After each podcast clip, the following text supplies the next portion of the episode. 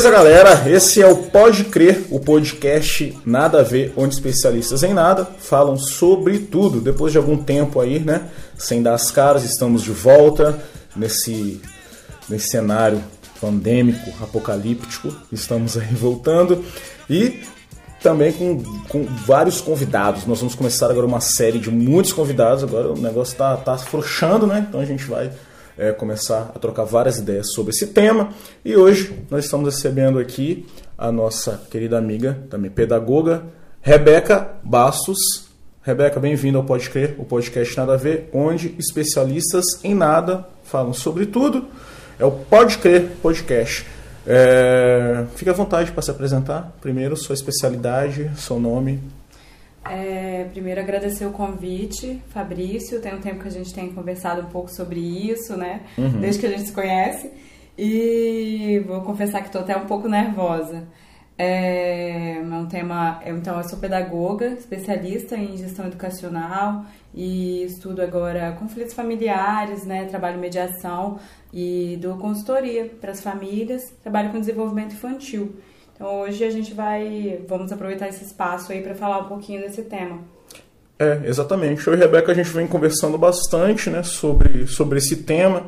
Então, o nosso tema hoje é a pandemia. e a pandemia traz um grande problema, diversos tipos de problema, e mais ainda para as crianças. Né? As crianças estão em casa, trancadas e os pais estão arrancando os cabelos, as mães, as mães estão super estressadas, os pais estressados, as crianças jogando videogame pra caramba e sufocadas. E aí, como lidar com isso, Rebeca? é a pergunta de ouro, né? É de Quem ouro. tiver a resposta Sim. vai ficar milionário. Como amenizar, como aprender, como conduzir essa, essa parada, essa, as crianças trancadas, meu Deus. Então, a minha especialidade é desenvolvimento infantil. Então, eu trabalho na faixa etária de 2 anos de idade até 10 anos. Então, eu vou falar um pouquinho desse universo, né?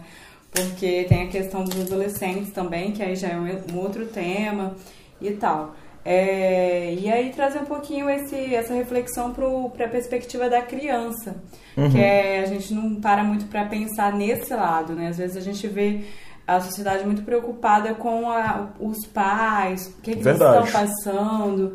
E aí hoje eu queria trazer essa reflexão para o ponto de vista da criança, para a gente falar um pouquinho Ex disso. Exatamente o que você, tá, o que você citou agora é uma preocupação. Pô, você fica vendo as pessoas na TV preocupadas com com o comércio, com os trabalhadores formais, todas legítimas, tá? Não, que não está para é, tirar a importância, mas e as crianças? Eu sou professor, para quem não sabe, cara, e eu tô em contato com os meus alunos e eles estão assim, não foram se ligar para a pandemia, para o estudo, estão desacreditados, estão é, tristes, apáticos, e eles ficam assistindo essa situação assim, totalmente perdidos, sacou? É, então, eu acho assim que, é, além de todos os problemas legítimos que você trouxe aí também, é, a questão da criança estar tá em casa trouxe muito esse confronto, né? Porque às vezes a nossa vida corrida, a falta de tempo, é, o nosso trabalho, não deixava os pais ter muito acesso aos filhos. Então, o pouco tempo que ele convivia com o filho é, já era o suficiente, né? Sim. E hoje a gente se vê numa realidade onde os pais estão tendo né, que conviver com os filhos e os conflitos estão partindo daí. Sim. É, então eu acho que é até uma questão boa para a gente repensar um pouco isso, né? A nossa relação com a criança, a nossa visão a respeito da criança, né? É, e às vezes é, o maior problema é com a gente mesmo e não a criança, né? Às Sim. vezes o problema é a gente quando a gente é confrontado, quando a gente é questionado, porque Sim. criança como todo mundo sabe, eu sempre falo sobre esse tema, né, que a, a gente tem que respeitar a individualidade da criança para conseguir desenvolver esse ser humano, se conectar e tal. E às vezes, quando a gente é confrontado por uma criança, a gente perde a linha. Sim. E agora eu vou te fazer agora uma outra questão. Eu sou pai, então esposa. Não, eu vou, vou mudar o contexto da minha realidade, uhum, uhum. um contexto assim normal. Até o contexto mesmo é, da, das crianças que você trabalha, um contexto geral. Tem um pai super ocupado, que fica muito ausente, apesar de estar presente no seio familiar, é, não, é, não são separados, são casados. A mãe, super atarefada, fazendo milhões de coisas, e nesse momento de pandemia, os pais estão em casa vivendo uma realidade totalmente fora do contexto que a criança é acostumada. Agora, eu como pai, eu, homem, na, na verdade, porque a mulher, vamos dar uma folga para a mulher, eu como homem. Como eu vou trabalhar o meu filho, a minha criança, é, para cuidar daquela minha? Como que eu vou conduzir essa situação uma, da melhor forma possível para que os estragos da pandemia, tanto psicologicamente e também no, no contexto escolar, como eu vou trabalhar? É, é uma questão bem interessante, porque é, eu acho que eu sei, até falei numa live que eu fiz esses dias, a gente estava conversando sobre isso, né? Sobre como é, a gente se conectar com a criança. E eu tenho um exemplo muito simples que eu sempre falo. Às vezes a gente é, não para para olhar dessa maneira, mas eu gosto de citar que é, a gente tem que ser amigo da criança. E às vezes é isso que falta, a gente ser amigo. Você pensando na sua realidade como adulto, o que, que a gente faz para ser amigo de alguém? A gente entra meio que na realidade dela, da, outra pessoa. É, a gente se Necessariamente a gente, né? tem, a, gente tem que, a gente tem que pertencer, se pertencer àquele. Exatamente. Então, quando você busca desenvolver uma amizade com alguém, então você vai conhecer a pessoa, os interesses dela, é, a realidade dela, vai querer saber como ela tá. E é exatamente isso que eu penso a respeito da sua criança também. Então, se você é um pai que não teve esse, esse no restante do tempo essa vivência com a sua criança, Sim. eu acho que a gente tem que olhar como uma oportunidade. É toda a forma como a gente olha. Eu não tô falando que é fácil, uhum. entendeu? É realmente uma situação muito complicada, porque, como eu te disse, é, a gente também entra em conflito próprio, né, de se ver ali naquela realidade, de se ver perdendo o controle da situação. As crianças, de ver assim, a criança estressada, a criança te respondendo. Xingando, criança... fazendo várias coisas. Exatamente, caindo no chão, gritando, uhum. cuspindo na, no rosto dos pais, batendo Nossa. nos pais. E aí? Então eu acho que assim, é, na verdade a criança tem né, o limite dela também, ela também tem as ansiedades, ela também, a gente tem que pensar que a criança nunca olhar para essas situações de conflito é, desafiadoras do dia a dia, de birra, é, como se fosse uma um confronto pessoal, entendeu? Sim. Como se a criança estivesse brigando com você ou quisesse afrontar você. Simplesmente ela, ela é um ser em desenvolvimento que nem o cérebro dela está preparado para lidar. E os pais depositam muita responsabilidade na criança a partir do momento que a gente está num momento pandêmico e todo mundo em casa e a criança é o foco do estresse da casa toda e aquela coisa, eu já vi isso, é depositada, depositada, não, não sei ali, cara, todo esse estresse está rolando porque velho, ela, a criança está ali, ela precisa sair, ela precisa respirar, ela tem também todo um contexto geral que a gente está sentindo, e até mais grave, tá ligado?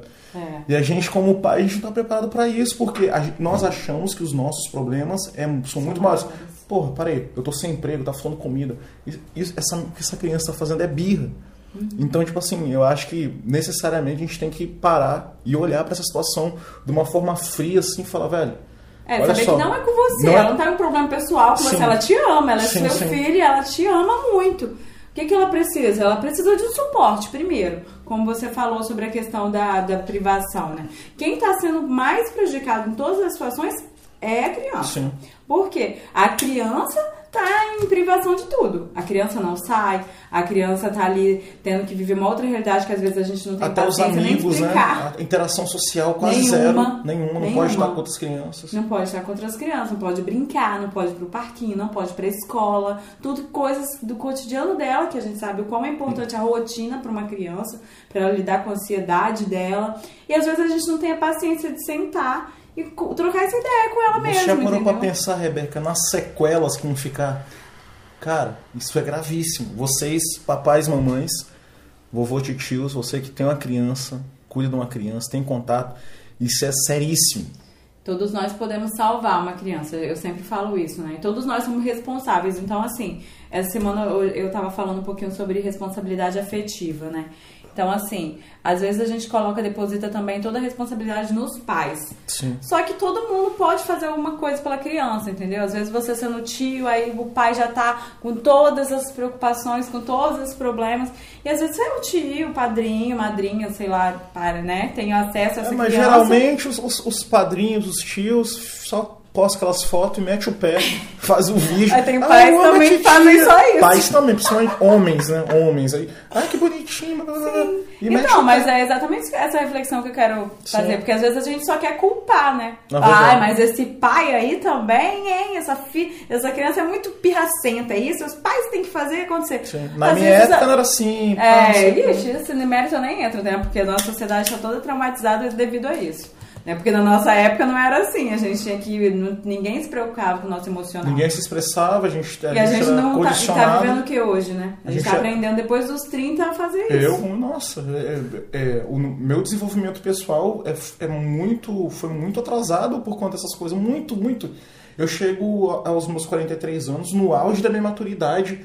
E às vezes eu paro pra pensar assim, cara, poderia ter isso antes. Cara, porque, tipo assim, é, a família a culpa, se existe um culpado, se existe uma causa, sim. é a família. Sim, sim, sim. Os nossos pais foram mal preparados, mal educados e tudo mais e não conseguiram é, passar. A gente nem vai entrar para assim, Nesse não vamos entrar um nisso, um julgamento mas, mais assim, é, é, causas e efeitos. é importante né? a gente refletir no que isso causou na gente, entendeu? Então, assim, claro que eles fizeram melhor dentro da realidade da deles. Realidade, é. Mas hoje a gente tem uma outra realidade. Sim. A gente tem acesso a outro tipo de conhecimento, a pessoas que têm uma estrutura, a gente tem toda uma rede de apoio que eles não tiveram. Então, se a gente não tiver melhor preparado e buscar esse conhecimento, tentar ser uma pessoa melhor, então não adianta a gente falar em desenvolver sociedade, em construir sociedade melhor, como, como. Na verdade, eu sou um homem assim de meia idade, aí tipo assim, eu tava assistindo no canal hum. Viva aquele programa Escolinha do Professor Raimundo. Aí entrou o Costinha.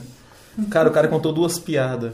Olha, meus ouvintes, eu não tenho coragem de falar o que aconteceu. O cara sentando o bambu em homossexual.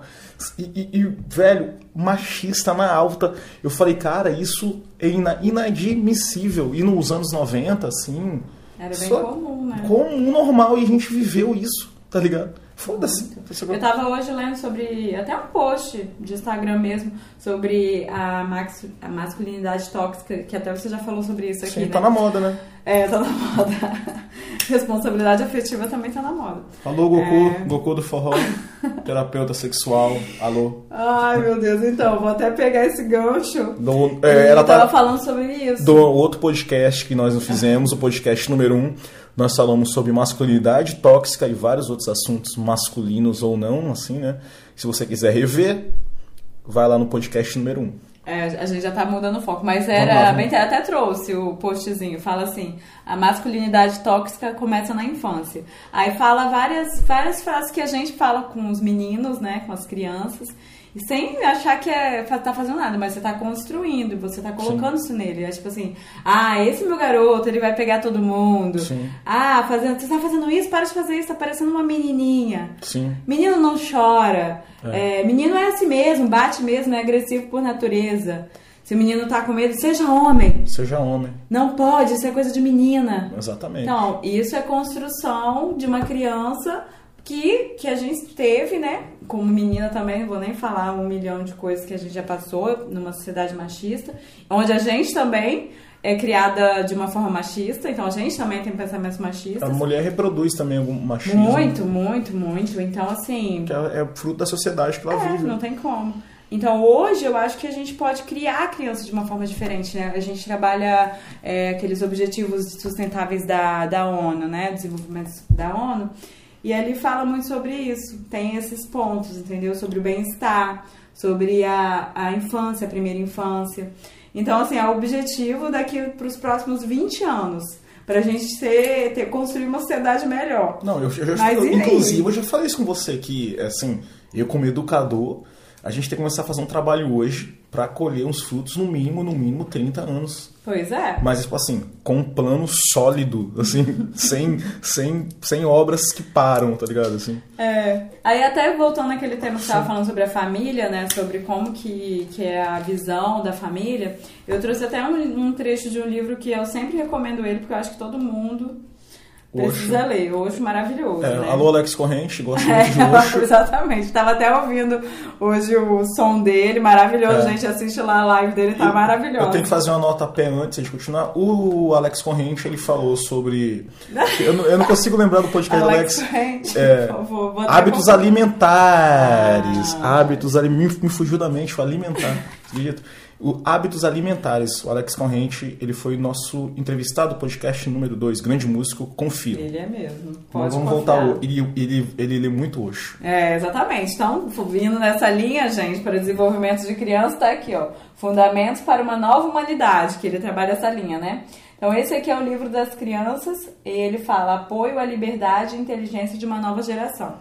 Então, fala muito sobre isso. Aí eu peguei um trechinho, que né? é- é, às vezes tem uns trechinhos bem pesados, mas ele é exatamente para chamar a nossa atenção. Posso ler um Uhum. Pode, trechinho? pode. Se eu tiver. Vamos lá. É, fala assim: é violento, é destrutivo ter a concepção de que é meu filho e eu posso fazer com ele qualquer coisa que eu queira.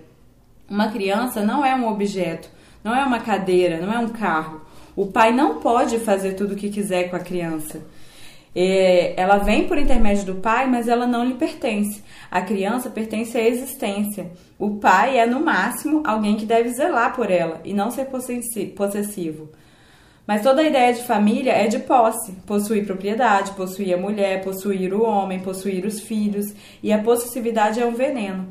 Aí ele fala, entra nesse mérito, né? De que ele, ele né, coloca contra a família. E se você busca a história dele, ele não foi criado com os pais dele. Então, e ele fala sobre esse desenvolvimento, que a gente. Por quê? Porque a gente deveria pensar a família e a criança não como nossa posse. Ai, meu filho, eu, a gente, na hora de conceber uma criança, tem esse pensamento. Uhum. Ah, eu quero ter um filho porque eu quero. Eu quero ter. Eu, quero, ter, porque eu quero que ele tenha a minha cara, porque eu quero que ele cuide de mim quando eu ficar É a velho. mesma coisa você que tem seu pet aí que não cuida. Também, então a gente, nós somos responsáveis por isso, mas a gente não é dono. É isso que a gente tem que entender que a criança, ela tem o limite dela, ela tem a individualidade dela, precisa ser respeitada, ela nem te pediu pra nascer, né? Aquela velha história. Então, assim, a gente tá aqui pra zelar por ela e pra ser o suporte dela, o apoio. E nós temos a chance, como, como pais, de se instruir e fazer um- esse papel da melhor forma. Nós- Gente, ó, o Clube Não. Navi Kids tá aí pra isso. E então a Rebeca, venham. a Rebeca, ela tem um, um trabalho que é o Clube Nav Kids, que é um clube de ideias e que desenvolve essa mentalidade para os pais, dar os nortes, né? Dar o norte para a gente poder fazer, é, é, a gente encarar essa responsabilidade com mais energia e, e com mais consciência do, do que fazer. Então sigam lá no Instagram, Clube Nav Kids, a Rebeca ajuda é, pais da consultoria em geral na área de educação. E trabalhando muito agora durante a pandemia, porque não tem aula. Né? Conte para nós como está o seu trampo agora na pandemia, quem você Ah, está eu- atendendo. Eu, sou privilegiada sim, entendeu? Eu vou até citar aqui porque eu aprendo muito com eles. Eu dou consultoria, vou, vou dar dois exemplos. Tem algumas crianças que eu atendo, mas assim, as que eu tô atendendo assim diariamente. É um casal de gêmeos, eles têm três anos de idade. Uma gracinha, gente, vocês têm que ver. Eles são maravilhosos. E assim, é, eu vejo muito de isso com eles e dou consultoria para a família, né? Então, os pais também, a mãe é uma pessoa maravilhosa que apoia, inclusive minha parceira de negócios também, é a Flávia, que é professora, socióloga, economista, maravilhosa. Então, assim, e tem essas dificuldades e a gente trabalha isso junto com as crianças também, dessa vivência delas, como a gente pode ser melhor. O Eric também, o que é o pai, né? É uma pessoa assim que, que eu, eu falo com eles que eu fico emocionada de ver o quão feliz eles ficam quando eles chegam em casa e encontram as crianças, entendeu? O prazer do Eric é chegar, abrir a porta e brincar de pique-pega, mesmo morto de cansado, mesmo tendo acordado 3 horas da manhã. A Flávia também, entendeu? Então, mesmo acordando super cedo, dando aula, a professora também tá aí nessa missão de dar aula. De, agora ser tudo, né? Ser youtuber, professor, Eu? produ- produzir conteúdo, fazer tudo. Então, tem mais essa aí na conta do professor. E aí eu trabalho o desenvolvimento com eles, né? Com esse casal de gêmeos. E, cara, é incrível como eles realmente são seres, assim, diferentes. E como que a gente pode desenvolver. E eu aprendo muito com eles, aprendo muito com eles. Rebeca, é, eu tenho uma dúvida, assim, quando eu vejo. É, gente, isso. Esse, esse que eu tô falando que eu vejo, vocês podem ver no, no Instagram da Clube Nave Kids. Depois vocês procurem aí. Ela, favor, ela, ela posta esses vídeos e eu, eu, eu, eu acom- acompanho. Quando eu não acompanho, ela me marca. Sim, já mando no WhatsApp. Então, é, Rebeca, eu vejo, você tem uma. Eu sou professor, gente, há há 10 anos, lido com crianças de 13 a 20 anos, 18 anos. Então, é, como você é, se comunica com as crianças? Você se comunica, "Nhê, não sei o que, ou você, você fala. Eu, eu- isso me chamou atenção quando eu vi é, o vídeo. Eu, eu vi você interagindo com as crianças, mas eu também fiquei focado como que você lidar, porque eu, quando eu, eu, eu fui professor, estou professor, sou professor, estou em sala de aula, quando eu, quando eu iniciei minha carreira como professor, eu tive muita dificuldade. Como que eu vou falar com os alunos meu, meu, meu empoderamento de voz e pá, aquela coisa? E, eu, e me chamou a atenção de como você se comunicava com ela. Queria que você explicasse isso. É, é, eu acho que é igual eu te falei. A gente, eu acho primeiro que. Eu até tô num. Ó, me embolei toda, mas enfim. É, porque é muita coisa que vem na cabeça Sim, na né? hora. Vamos por parte. Como você Vamos se por comunica? Como partes, você se então. comunica? Eu acho, vou pe- pegar esse gancho aí de educação, eu como pedagoga, e você sabe disso, a gente gosta de didática, né? Sim. O que, que é a didática? O que, que é a didática, né? É você ter o poder e a habilidade de passar uma mensagem e o receptor da mensagem apre- a- é, conseguir entender que se o processo é, ensino-aprendizagem só acontece quando o aluno ele aprende alguma coisa. Então, se ele não aprendeu, o processo está errado, não Sim. teve a didática o suficiente. Então, você como professor tenha lá a sua maravilhosa pedagoga que te dá, olha, eu acho que essa linguagem aqui seria melhor para você conversar com suas crianças, esse conteúdo para tal faixa etária. Mais Então, ou menos. Deveria ser. Então, didática é isso. É, então, assim, o que, que eu penso? Eu penso que o, a, a aprendizagem com as crianças é muito isso também. A gente saber como falar com as crianças, porque tem que ser uma linguagem que a criança entende. E às vezes a gente parte do princípio do que eu quero, tipo, igual, por exemplo, a alimentação, né? A hora de comer. É, então a gente fala, ah, você tem que comer porque é importante. Ó, a mamãe quer que você coma. Você tem que comer por isso, que a mamãe quer que você coma. Gente, não faz sentido Inclusive, na cabeça da Você criança. entende que, isso. inclusive, essa, é, é, só esse detalhe, é isso que eu tô te falando. Quando você fala assim, sim, enfatiza, isso que me chamou a atenção, que é uma coisa que eu faço, mas eu, eu faço instintivamente, eu não, não fui ensinado. E essa linguagem que eu desenvolvi sozinho, não vi ninguém, quando você fez, parece que é a mesma. Isso tem um fundamento desse jeito que você fala, Uhum. Tem. ou é, é um jeito desenvolvido Tem. por você? Não, tem, tem um pouco de cada coisa, né? Mas a, a ideia A principal ideia é é você essa. fala com uma, pra- com uma voz normal, assim. Falo normalmente, normal. não fico falando. com- Não, às vezes eu faço umas vozinhas Sim, quando é sim. criança, né? Porque É. eu acho que isso é recurso, mas Sim. aí é, É- é entra como recurso, recurso. recurso. Né? Ah, pegar um brinquedo, ou então você vai alimentar a criança, a criança não quer comer, você fazer. Ó, Uma lúdica, uma coisa assim. É, um recurso lúdico, então seria fazer uma vozinha, fazer um aviãozinho. Mas é o seu uma caso, no geral, que eu vi nos Mas vídeos. assim, normalmente eu converso com ela. Por exemplo, perigos, situações perigosas. É a criança quer pendurar na. na como é que é o nome, gente? Na rede, na, na varanda. Parapeito lá da varanda, né? Então eu, eu viro pra ela e converso. Olha, Gael, não pode ficar aqui, não pode ficar aqui, porque se você ficar aqui, olha esse vidro como é que ele é. Tá É vendo que ele importante é a gente explicar isso. E explicar, e, de preferência, mostrar. olhar no olho da criança, porque ela entende que você está falando ali, que você quer o bem dela. E a linguagem corporal nossa fala muito também, porque a criança às vezes não tem uma linguagem tão bem formada, né? Vamos pensar em crianças menores, até, até 10 anos, a gente está falando dessa faixa, de 2 a 10 anos. Então, assim, pô, se abaixa, encosta nela, fala assim: olha só. Você sabe que eu amo você e isso é perigoso. Mas assim, numa linguagem que a criança entenda. Se você cair, você vai se machucar muito. Você vai ficar com dor. Eu vou ficar com muita saudade. Tipo assim, entrar realmente no mundo da criança, Sim. entendeu? Mas sem Então, ficar sempre- nhe, nhe, não sei o que, tratando igual um, que um retardado criança. Porque isso, a, a criança precisa de referência para desenvolver Referência. linguagem, para desenvolver tudo. Então, a partir do momento que você explica para ela, ela consegue desenvolver. Coisa mais bonitinha eu fazendo receita com eles. Esses dias fizemos um bolo. Aí, porque assim, além de eu, eu levo os planos de atividades. Então, todo dia a gente faz atividade escolar, é, brincadeiras para desenvolver coordenação. Então, é, porque o que- o meu atendimento, né, aproveitar aí para falar disso. É, eu faço anamnese com a família sobre o que, que eles querem de expectativa para desenvolver a criança, qual a realidade da criança, como ela nasceu, qual é a realidade da casa e tal. Você cria um plano de ação? Assim. É, e aí é, os desafios. Ah, meu, eu tenho esse problema, esse desafio, o que, que eu quero trabalhar com minha criança. Então, em cima disso, a gente monta e, e eu todo dia levo plano de atividade. Então, é, alimentar, né? Faço receitas com as crianças e todo dia tem as atividades escolares também. Uhum. E aí eu sempre explico para eles, ó, oh, o que, que é um liquidificador? Acontece isso, acontece aquilo. E depois eles vão me falando. Então, tipo assim, eu, claro, dando aquele suporte, mas eles já sabem. Às vezes, ó, oh, não pode, a receita é tal e tantas medidas, porque isso vai fazer funcionar. Então, a forma como você explica, a criança entende. Claro que às vezes assim, não é na mesma hora ela nunca mais vai fazer. Ela Sim. vai fazer e você vai explicando. Até que chega uma hora que ela entende. E é tão bonitinho, depois eles explicam para os outros também. Não, é muito entendeu? bacana ver você fazendo esse trabalho, mas eu quero saber onde entra os pais nisso daí. Eu acho que a gente, como pai, a gente Como pode você aprender. trabalha com os pais e quais são as ações que os pais fazem que você direciona? Qual, e, e, literalmente, assim. É, eu trabalho. Qual ação que você. Um, um plano, descreve um plano. Para os pais também. Sim, então, conteúdo direcionado. Então, assim, ah, o que fazer quando seu filho caiu no chão e tá lá chorando? O que fazer? Caralho, que Jogou foda. um brinquedo no chão. É tá a Super lá... Nani? Não. Não é Super Nani, porque Super Nani era para uma outra realidade de sociedade. Verdade. A gente está equivocado no na desenvolvimento da criança, mas Mas tem uma super nani brasileira, tem. Não sei, não sei.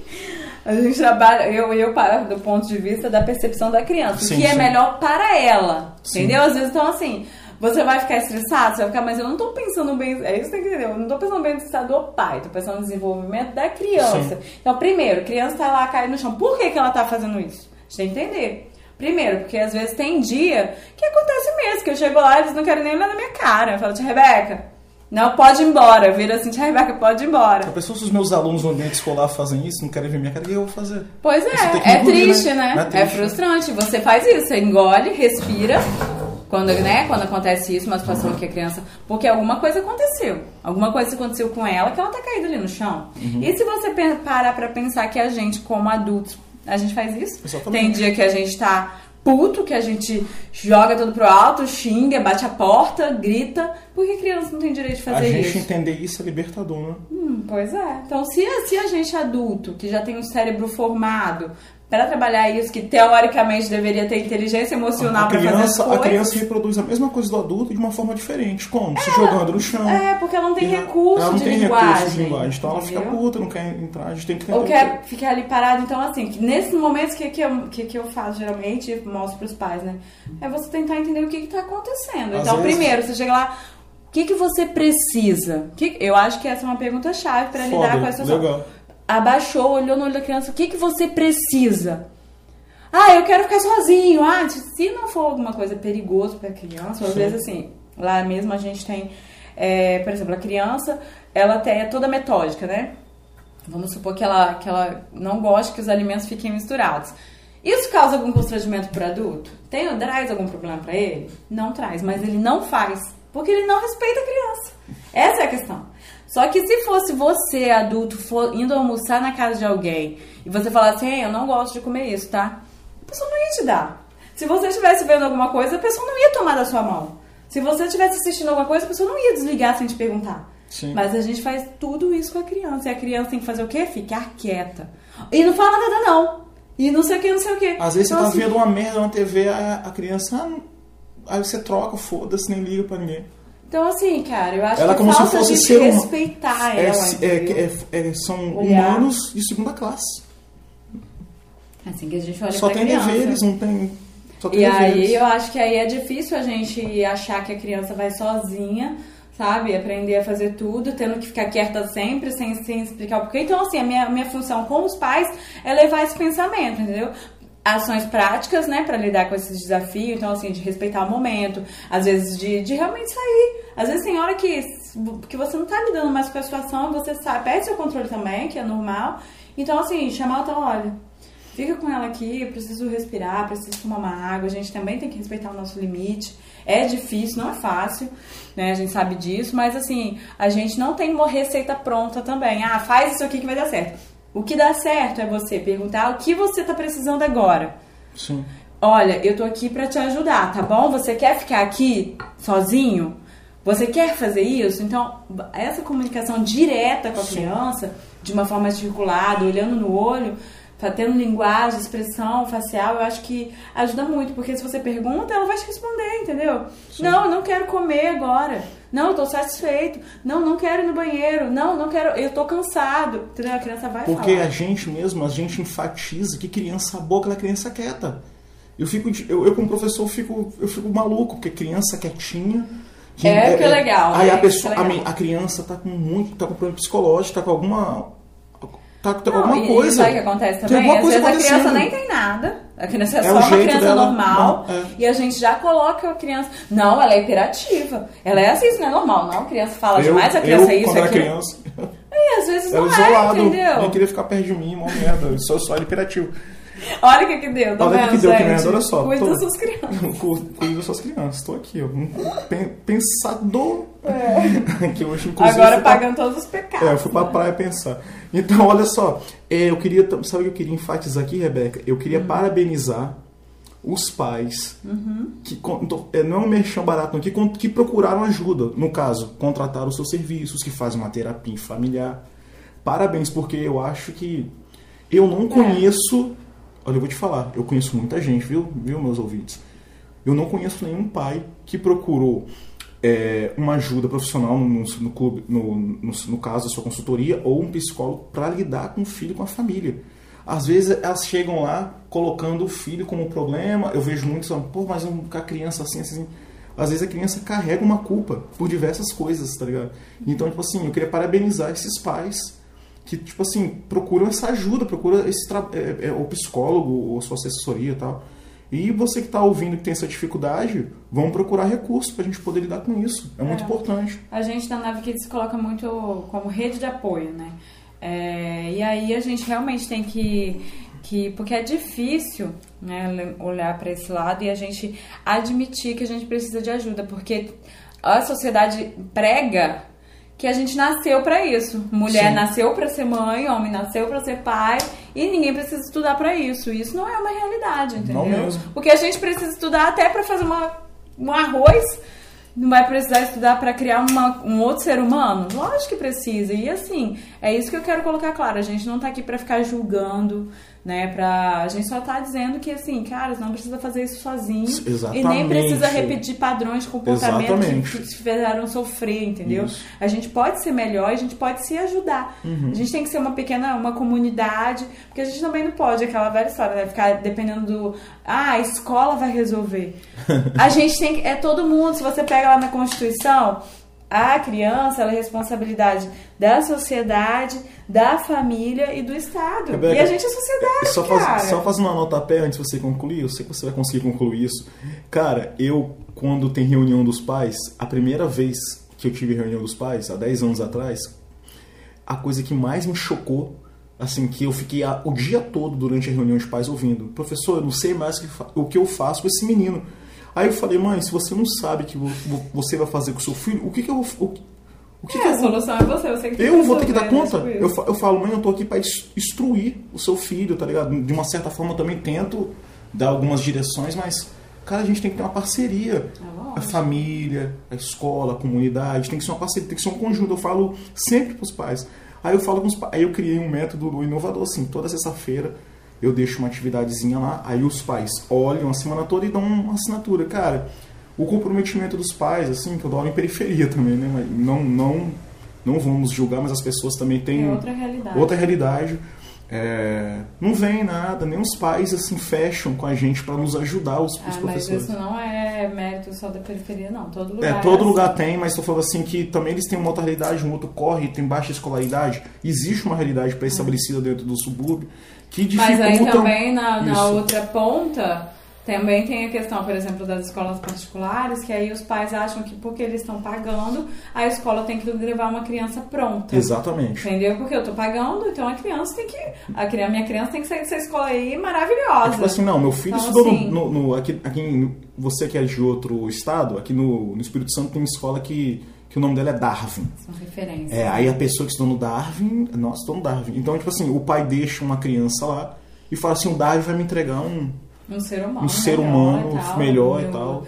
Assim, na sua perspectiva de Na pai, perspectiva entendeu? de pai, não, não na perspectiva da criança. Sim, quero que- exatamente. Por isso que ninguém respeita nada, que aí a criança tem que ser o que o pai quer que ela seja. Isso Sim. que a gente tem que. Não que- desenvolve que entender, as né? individualidades dela. né? É, e depois a gente quer, quer um ser humano totalmente diferente, né? Que vai batalhar, que vai defender suas opiniões, que seja aquele profissional, né, com iniciativa, mas ninguém desenvolveu isso nessa criança. E aí? Como é que vai fazer? Aí entra Montessori, maravilhoso, que hoje também tá na moda, né? Mas ela, Maria Montessori, foi uma grande, sabe, mulher que pensou é, fora do seu tempo, né? Teve vários filhos e os estudos delas foram baseados na relação com essas crianças, Sim. entendeu? E ela pre- prega a autonomia da criança.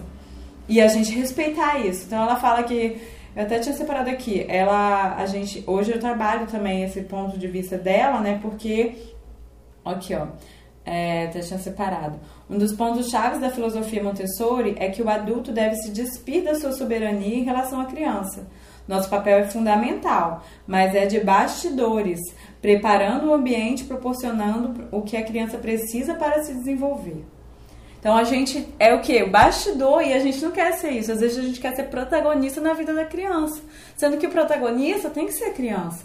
Então é essa, essa coisa que a gente quer. E aí o nosso trabalho é esse, a gente trabalhar essa mentalidade, saber que todo mundo pode contribuir. Então se você é avô, você também pode contribuir. Você não pode só mimar seu, seu netinho, né? Você também pode ajudar. Se você é madrinha, você pode escutar, você pode ser salvação nesse sentido de ter uma relação de amizade, de, pô, de fazer uma videochamada para essa criança, sabe? Sim. Perguntar como é que ela tá se sentindo. Porque a gente faz isso com os pais, a gente faz isso com os adultos, por que a gente não faz com a criança? De sentar, chegar na casa de alguém, sentar, e aí, como é que você tá? Como é que foi seu final de semana? Né? Como é que como é que tá a sua vida? Como é que você tá nessa pandemia? Você tá com saudade da sua escola, dos seus Sim, bater um coleguinhas? papo, saudade né? de quem? A gente não faz isso, Não, não faz. faz. A criança não é levada em consideração nesse sentido, Sim. entendeu? Às vezes a gente tem a visão de que ela só precisa de comida, que era a visão que, que, os, que as pessoas da, sociedade, da geração anterior tinham, né? Que a gente só precisa de comida e casa. Uhum. É isso aí, galera. Esse é o Pode Crer, o podcast Nada a Ver, onde especialistas em tudo, às vezes, é, especialistas em nada, em nada, às vezes são especialistas em nada, mas ultimamente a gente- está trazendo especialistas Não, reais. é, eu sou especialista, gente, Sim, em educação. não, especialista em educação, então a gente tenta trazer também. Eu acho que vou até tirar. Pode crer, o podcast nada a ver, onde especialistas em nada falam sobre tudo, porque às vezes eu quis trazer também pessoas que não têm é, especialidade. Mas é legal essa. Eu gosto assunto. né? desse, dessa forma que você coloca, porque é exatamente pra gente se despir, né? Porque a gente Verdade. tá aqui também e a gente não é dono da verdade. A gente tá em, tá em constante evolução e se especializando todo dia. Então, especialista, especialista, a gente não é em tudo mesmo, né? A gente vai aprendendo um pouquinho e contribuindo um com o E outro. se a gente puder olhar a vida com o olhar das crianças, é muito Ai, foda. gente. Porque eu sou um cara, olha só o que aconteceu comigo hoje na praia. Hum. Eu fui na praia hoje, fiquei lá olhando pro nada, dando uns mergulhos. Aí tinha um monte de criança na praia. Um monte de criança, tá? Meu Deus, olha, gente, É. a quarentena acabou. É, parece, 40, hein? a- Deus não, pa- não acabou não, olha só. É, é na minha praia secreta ainda. Aí quando chegou lá tinha umas, sem sacanagem, umas oito crianças. Beleza. Aí eu sou um cara de quase 1,90m, barbudo, carrancudo, velho. As crianças começaram a trocar ideia comigo e ficaram tudo ali em volta, trocando ideia. Um adulto não faria isso. Me, me- ele, julga, ele, né? ele poderia me olhar como uma ameaça. Porque, tipo assim, eu passo na rua porque tem gente que atravessa do outro lado. Com uma cara de. Como diz minha mãe, uma cara de réu. Mas eu pensei assim, pô, as crianças não estão ligadas nisso, tá ligado? Claro que não. Elas chegaram, foram encostando, foram encostando. Aí eu falei, ó, aqui é de tartarugas. Sério, tio? Cheio de tar- Sim, aqui tá cheio de tartaruga, porque aqui no Espírito Santo a gente tem uma, uma grande área aqui que as tartarugas botam os ovinhos. Eles começaram a trocar ideia e viraram meu amigo. Aí perguntaram, ah, pô, e esse seu telefone? Você, deu, você comprou por quanto? Não sei, umas paradas assim super aleatórias.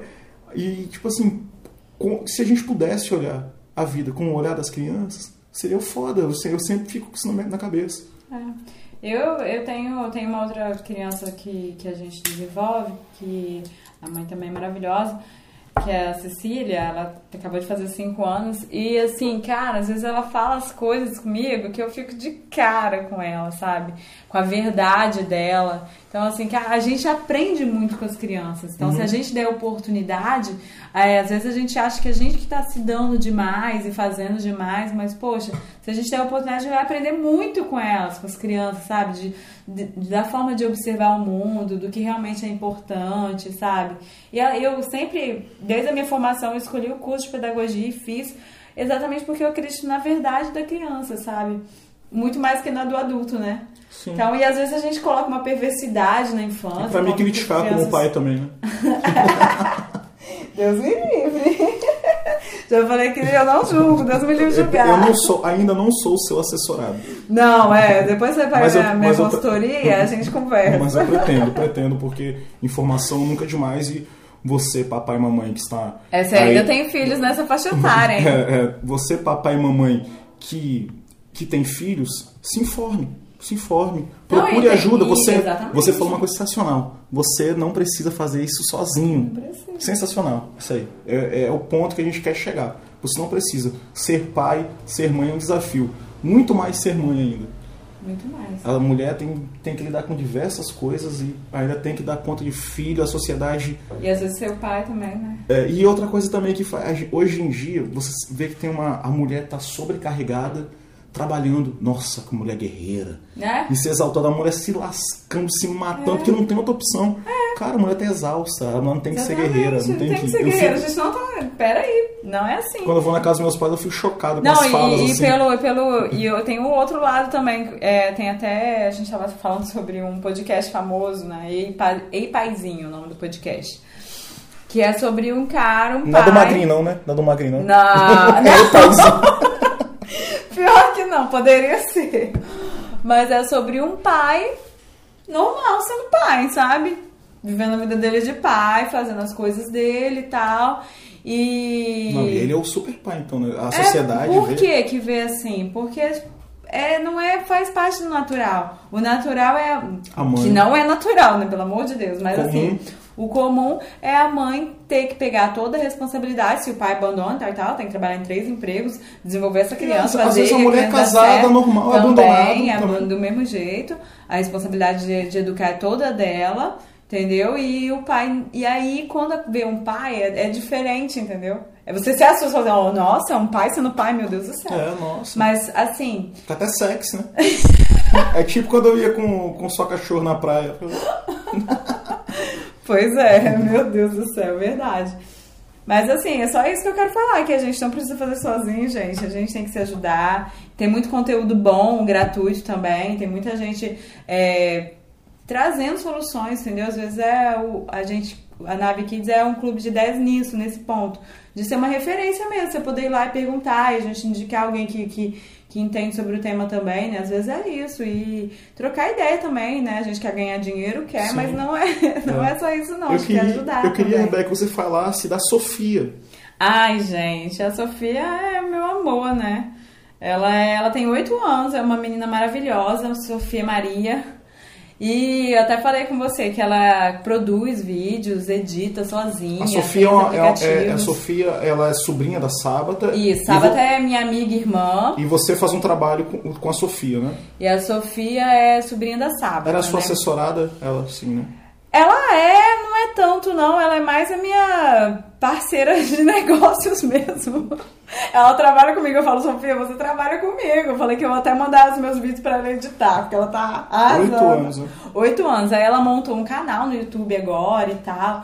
E ela é uma menina muito inteligente que ela sempre soube é, o que ela queria ser. E ela trabalha por isso, entendeu? Ela, ela faz economia do próprio dinheiro para comprar as coisas dela, sabe? Com oito anos de idade. Sim. E tem até um, um vídeo que eu gravei com ela, né? Entrevista com a Sofia que ela fala um pouco disso, né? Eu entrevisto ela e ela fala dos sonhos dela, do que ela quer ser, e eu vejo muito ela trabalhando para isso. Você acha ela precoce?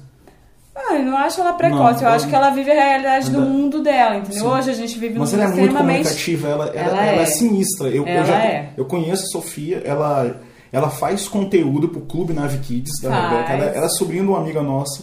E a Sofia, ela é youtuber e ela produz conteúdo pro canal Na. Nave Kids, produz material. A Rebeca utiliza ela em algumas experiências eh, pedagógicas. Sim, é também. minha E modelo ela- fotográfica, modelo até fotográfica. os brinquedos da Nave Kids, ela E, e, tudo. cara, ela, essa menina, ela me deixou pasmo eu vendo o material dela. Ela é muito articulada, muito inteligente. Muito.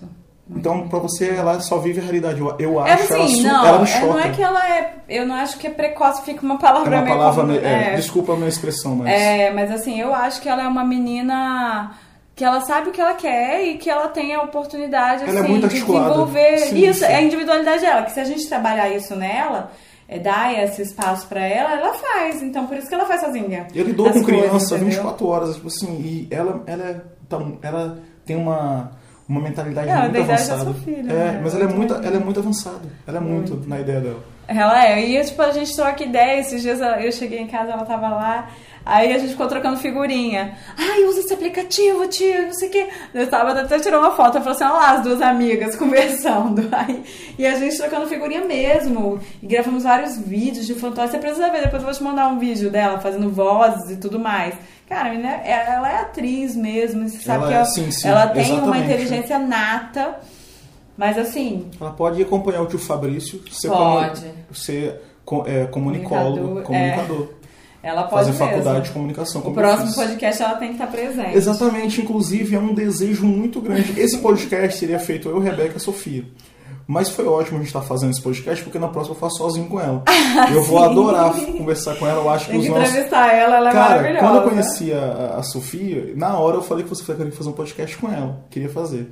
Mas esse momento que a gente está vivendo de pandemia, onde os nossos sentimentos são diversos, eu acho de suma importância estar com você hoje aqui falando sobre isso, porque eu sou professor e estou dando aula online.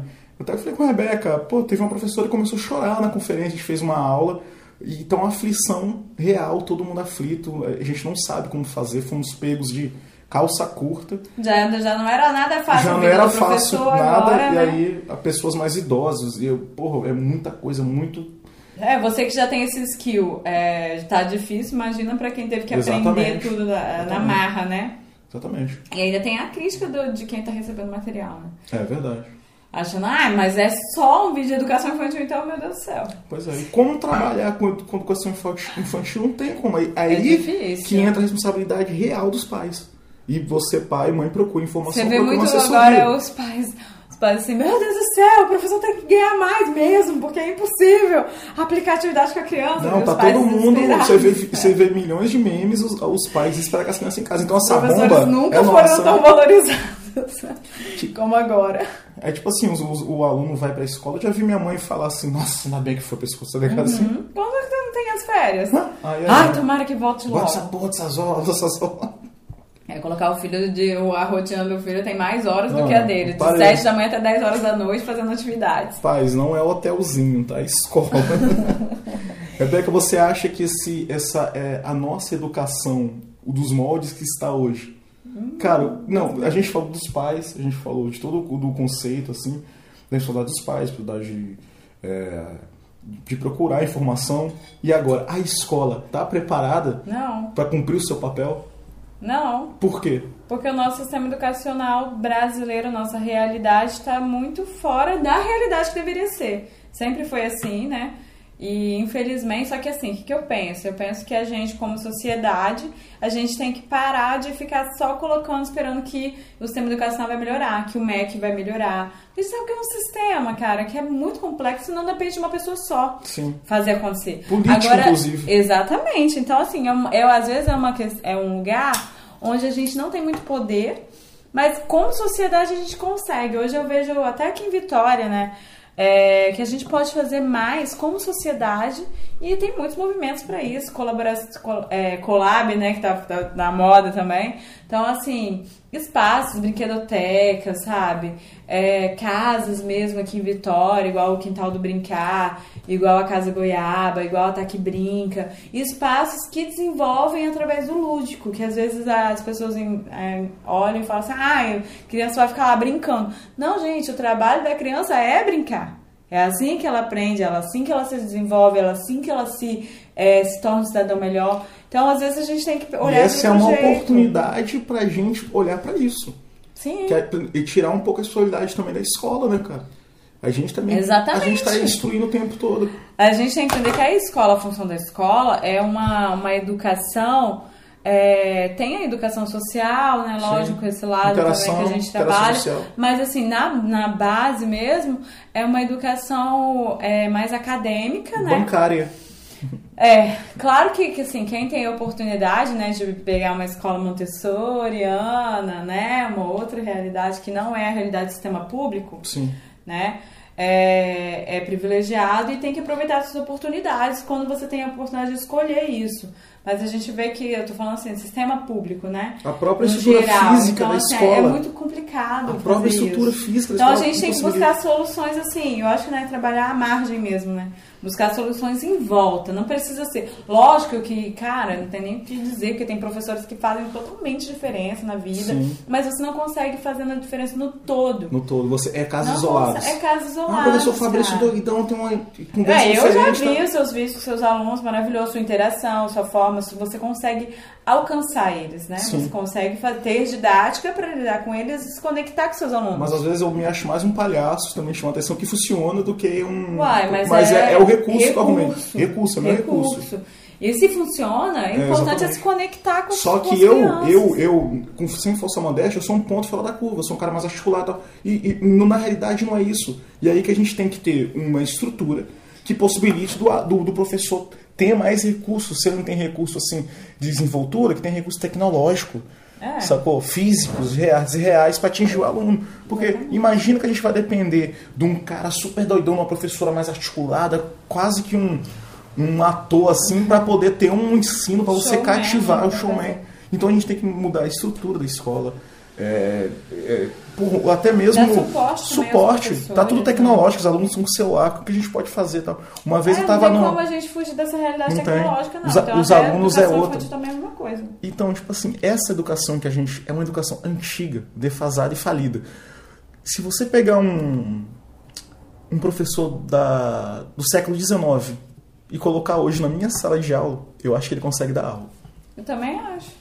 E, e se você pegar um médico do século XIX, ele não faz porra nenhuma agora. Um mecânico, um engenheiro, não, não consegue fazer nada. É, exatamente. Você tá vendo aqui como nós estamos. É, pra você ter ideia de como a né? gente tá defasado. Tá Caralho. atrasado. Então, assim, e às vezes a gente, o professor não tem essa, esse olhar de, de aceitar que o aluno tem mais conhecimento que ele, que tem muito isso também. Às vezes o aluno, sobre determinado tema, o aluno pesquisa pra caramba, você vai lá falar sobre dinossauro, pega o seu livro lá e lê um tema, porém o, assunto é- o, o aluno é especialista. Estuda aquilo, vive aquilo, adora aquilo, e aí? Você vai fazer o quê? Ele vai falar, não, professor, você tá errado. Porque tal lugar, tal lugar, tal lugar, tu fala isso, isso, isso. E aí? Qual é a sua postura? Nossa, eu aprendo muito com meus alunos. Caralho. Essa é a visão. Então você veio Nossa, me perguntar, velho. você virou pra mim e perguntou, Rebeca, como que você se comunica com seus alunos, do me... com as suas crianças? Do mesmo jeito que você, professor Fabrício, se comunica com seus alunos. Você sabe o que, que eles chamam a atenção deles. Não, mas eu queria, eu queria ter um, fundamento, um inte- fundamento é, teórico sobre isso, tá entendendo? Eu queria que você falasse que realmente tem um estudo que. Tem, ué, mas Então, didática é exatamente então, eu isso. queria é saber- você achar o meio de, de passar eu a mensagem, né? Sim. E, você conseguiu isso, você conseguiu um meio de interação com seu aluno. Às vezes, com a criança menor, o meio de interação é um brinquedo, você sentar lá e fazer uma massinha com ela, e aí durante esse processo, que não é você estar lá no seu celular fazendo suas coisas e fingindo que tá brincando, né? Tem isso também. Você finge que tá com a criança. Então, assim, o momento que vocês estiverem pra estar com a criança, esteja com elas mesmo. Porque ali você vai, ela vai se abrir. Ah, eu sinto saudade disso. Poxa, acontece isso tal tal. Ele não vai se abrir se ela ver que você tá interessado. Porque senão ela vai pegar, ah, de que, que você tá vendo no seu celular? Ah, posso ver também. Ela vai querer fazer o que, que é interessante pra você, entendeu? Porque Sim. ela viu que ela não é interessante. Entendeu? Se você não tá olhando pra ela, se você não tá fazendo as coisas com ela. Uma vez eu, eu tava dando aula em 2015, eu tava dando aula numa escola é, de ensino médio, aqui no município da Serra, no Espírito Santo. Aí os alunos descobriram que eu era o DJ. Eu, assim, eu começo a dar aula numa escola nova, eles descobrem que eu sou DJ. E eles ficaram atrás de mim, atrás de mim. Professor, você é DJ? Aí um moleque já tinha ido no baile. Porque terceiro ano, né, já tinha ido no baile que eu toquei, não sei o quê. E pá, até no K1 na época, já tinha ido lá e não sei o quê. Aí começaram aquela coisa, se interessar por mim, assim tal. Aí começaram, todo mundo começou a me seguir no Instagram, aquela coisa toda. E beleza, aí eu cheguei pra diretora, é, professor, eu sou DJ, né? Eu nem falei nem pros meus amigos de trabalho. Nossa, que legal. Aí um, um pedagogo. É o medo, jovem, né, de você um, se abrir. É, um pedagogo jovem falou: Fabrício, você acha que você fazer um, um barizinho pros alunos? Um cara maravilhoso, maravilhoso, esse pedagogo. Um cara, assim, à frente do seu tempo, visionário. Eu comecei a fazer esses bailes de 15, 15 dias às sextas-feiras. Porque a escola é, fechava meio-dia, eu começava às 10 horas, meio-dia. Cara, eu embrasava aquela escola. E eu ganhei os alunos, eu virei assim, o, velho, falei, então, eu usei o meu recurso. Aí teve um aulão do Enem, eu fui vestido de Power Ranger, lógico, cheguei lá vestido de Power Ranger, os alunos eu adoraram. Foi super foda. Então, tipo assim, eu, velho, às vezes sinceramente, expor, pra, é, né, eu, para os meus alunos fechar comigo, porque eu uso uma palavra muito foda com eles. Fechamento. Quem vai fechar comigo? Vão fechar comigo? Aí eu falo, você é meu fechamento. Aí eu falo com a minha mina, você fecha comigo, tá fechado comigo. Aí, pô, professor, dona você é meu fechamento? Você não fecha comigo. Aí os, alu os alunos começam a ficar excluídos, os caras que não fecham comigo. Uhum. Ah, faço pra fechar comigo? Tem, tem, tem, tem, tem dever e tem responsabilidade, mas também você vai ficar numa boa. A gente, eles adoram que eu conte histórias, né? Eles uhum. pedem. Falei, galera, se tiver tudo bem, que sexta-feira eu vou contar a história. Aí eu chego, com uma história, gesticulo, ó, a história assim, assim. Eles ficam malucos, malucos. Então, tipo assim, a gente tem que usar recurso usar recurso. Primeiro conhecer, que é o que você fez, sim. você pegou Faz uma coisa que fazia o interesse deles, que eles se interessavam, né? E você usou, porque música é uma parada que interessa todo mundo, todo mundo tem uma sim. conexão. Eu uso muito também música, né? E, e assim, sempre funciona. Por quê? Porque a gente. Porque toca o nosso coração, né? Sim. E você consegue se soltar durante a música e tal. Então, assim, você pegou esse recurso, você deu atenção a eles, que você poderia ter falado, ei, para, eu sou DJ em outro lugar e tal, esse é. fechado. Porque tem muito professor que, que às vezes é gosta, é condenado. Às vezes é a gente condenado. é condenado se você tem uma vida fora daquela, daquela eu educação. Nem tô nem aí. Então, assim, tem que entender que o professor, até para lidar com a diversidade, com o mundo que a gente está vivendo, as crianças precisam ver essa realidade, que são pessoas diferentes, que qual é o problema de ter tatuagem, qual é o problema de ter um alargador, qual é o problema de ter um piercing, Exatamente. qual é o problema? Eu sou exótico. Se você não, se você não, não puder passar isso para criança, que é a diferença, você ter, tem lá os padrãozinho, né? Como que ela vai respeitar a diferença depois? Não Verdade. vai, velho, não vai respeitar. Se ela não vive aquilo, pra ela Eu sou resultado do, do, do, do patriarcado, porque eu chego, eu choco. Eu sou um cara, tipo, de 43 anos, eu sou, sou solteiro, sou cheio de tatuagem, sou um coroa, tudo que falo igual jovem e tal. Eles só assim, mas como é? Minha professora. Isso, que você se minha professora, com seus alunos. Minha professora é baixinha, eu então meu professor, ele tem a camisa. Não tem vida social. Ele tem a camisa. Ele, tem, ele tá de camisa polo com a caneta assim enfiada no. Assim, ele cria uma. Aí eles ficam um assim. estereótipo, ó. né? Aí quando eu chego na escola, ah, você é professor de história? Eu falei, não, sou professor de português. não, é aí eu chego assim, aí eu tô lá é sentado. Ele, eles falam assim, eles falam assim, por isso que eu quis fazer história. Eu, tô, eu meu sonho é fazer meu história. Eles olhavam pra mim assim, ah, você é professor de educação física. Aí, Nunca, tipo assim, aí eu falo, eu falo é errou, errou. Né? Aí uma menina falou todas as matérias. Eu falei, não, eu sou professor de língua portuguesa. Aí ela, nossa, você não tem cara de professor de português. Eu falei, professor de português tem cara? Eu fico chocado. É, Atenção, professores de português vocês são discriminados. São, são sim. Podem ser vocês mesmos, Sejam vocês isso, mesmos, sejam. Eles gostam, você vai levar a verdade. Vai, com criança a mesma coisa, gente. A gente se conecta a partir do momento que você é verdadeiro com elas, é isso que eu falo. Então, pô, você vai brincar? Não tenha vergonha, senta no chão mesmo uhum. e fala e canta. Esses, esses, esses dias, ontem, né, no meu atendimento, tá eu lá tocando, que você morre de saber que eu não sei, né? O Kelele com ele, ele tem um, um Kelele que eu fiquei chocada, profissionalzão, é? ele toca gaita. Sério? Esses dias eu peguei a gaita dele, falei assim, nossa, vou fazer um som aqui. E ele tem 3 anos de idade, tá? Você fica chocado com a Sofia, porque são esses dois, tem 3 anos de idade. Você me contou sobre o, o lance que ele tava com esmalte. Ele pintou minha unha toda, ele tem dois esmaltes, tá vendo? Isso é tipo assim. Não é coisa de menina, né? Não, é exatamente isso que a gente pode fazer por ela. Esses dias ele pintou as minhas unhas, ele gosta de azul, né? Uhum. Aí, porém, com esmalte azul, olha isso que maravilhoso. Eu cheguei sexta-feira com a minha unha feita, né? De preto. Aí eu falei, Gael, e aí? Gostou da minha unha? Ele pegou minha mão assim. Nossa, tia Beca, ficou muito linda, eu adoro preto.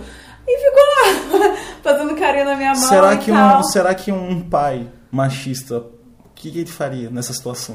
Isso é coisa de menina, para com A isso. gente diz, tá, toma essa porra aí, o menino ia ficar É, super primeiro ele não frustrado. ia ter um esmalte, né? É, nem ia ter, né? Nem ia Nem ter. ia ter. Então a gente tem muito essa visão, entendeu? É aí o que, que eu ia falar? Aí peguei, fui tocar a gaita dele, né? Falei assim, vou fazer um som nessa gaita.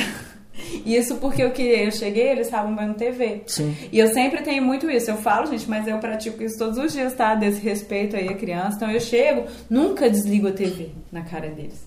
Até porque, né? Vai ter um conflito ali que não precisa. Então É. eu chego pra eles, e aí, o que, que vocês estão assistindo? E tal, eles vão Vamos falar. Ó, deixa eu ver onde que tá, hein? Tá em tantos por cento. Ó, quando chegar aqui, a gente vai desligar porque a tia Rebeca veio brincar. Vão brincar comigo e tal e tal. Vou entrar no mundo deles. Sim. Aí peguei "E essa gaita aqui, Gael, deixa eu ver. Fui fazer um som, saiu igual um navio, né? Aí ele olhou pra mim. Tia Rebeca, tá errado, tem que fazer uma música. Pegou a gaita e... Aí eu fiquei assim, não. Você tem que me ensinar. Ele, meu pai que me ensinou. Aí ele, pô, tocou a gaita pra mim. Aí ó, ontem pegou, né, o ukulele dele. Né? Olha o meu ukulele que eu ganhei de aniversário. Já tem uma veia, veia musical. Ele assim, tem, ela também, ela também tem, de cantora e tudo mais, Irado. dançarina. Aí a gente começou, ele, ai tia Beca, vamos montar minha bateria. Montei a bateria com ele, ele tá lá. tararara.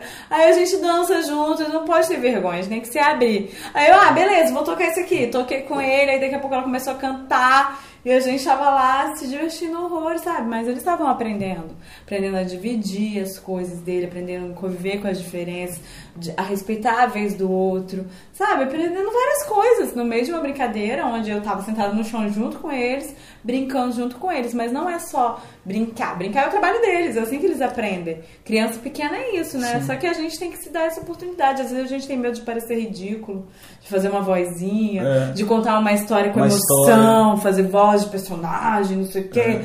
pegar um dedoche e Isso, brincar. isso é recurso lúdico, isso é recurso, isso é foda. Faz totalmente a diferença, Faz porque diferença. você se conecta. Você, Você se conecta, você entra no mundo dela. você não tem que colocar a criança no seu mundo, você tem que entrar no mundo dela. Ela tá no seu dela. desenvolvimento, você tem que depositar as coisas nela.